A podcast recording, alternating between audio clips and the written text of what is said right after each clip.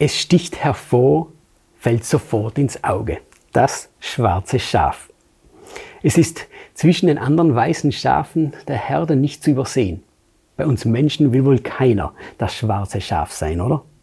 Denn das Sprichwort das schwarze Schaf sein bedeutet, dass jemand durch sein negatives Verhalten auffällt. Und das will doch keiner, oder? My Input. Dein Podcast für ein Leben mit Perspektive.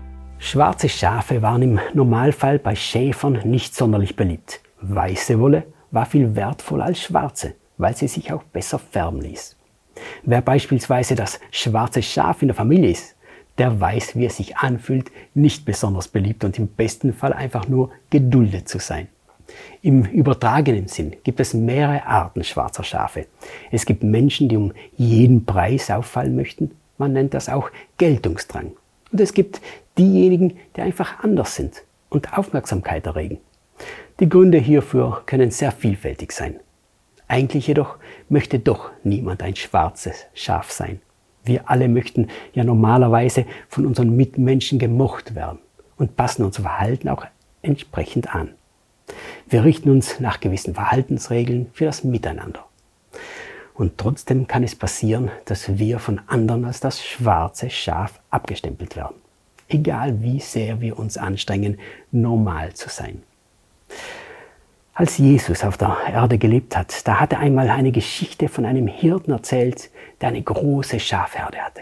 Und als er merkte, dass ein einziges Schaf seiner Herde fehlte, da machte er sich auf den Weg und suchte so lange, bis er dieses eine Schaf gefunden hatte. Das Schaf in der Geschichte war ein Bild für einen Menschen, der nichts mit Gott zu tun hat und auch nicht in der Lage ist, allein zu ihm zu finden. Der Hirte, der nach dem Schaf suchte, war Jesus selbst.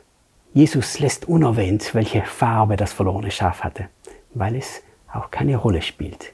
Für ihn hat jeder einzelne Mensch so einen großen Wert, dass er alles dafür gegeben hat, ihn zu finden.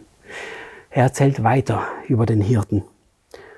Und wenn er es gefunden hat, da trägt er es voller Freude auf seinen Schultern nach Hause. Und dann ruft er seine Freunde und Nachbarn zusammen und sagt zu ihnen, freut euch mit mir. Ich habe mein verlorenes Schaf wiedergefunden. Kannst du dir das vorstellen, dass Gott sich so sehr darüber freut, wenn wir Menschen mit ihm leben möchten? Und weißt du eigentlich, was er alles in diese Suche nach uns Menschen investiert hat? Lies mal in der Bibel nach. Da steht alles drin. Und wenn du keine eigene Bibel hast, dann schicken wir dir gerne eine kostenlos nach Hause. Vielen Dank, dass du dir den My Input Impuls angehört hast. Wenn du mehr wissen willst, geh auf unsere Website myinput.it oder folge uns auf YouTube, Facebook und Instagram.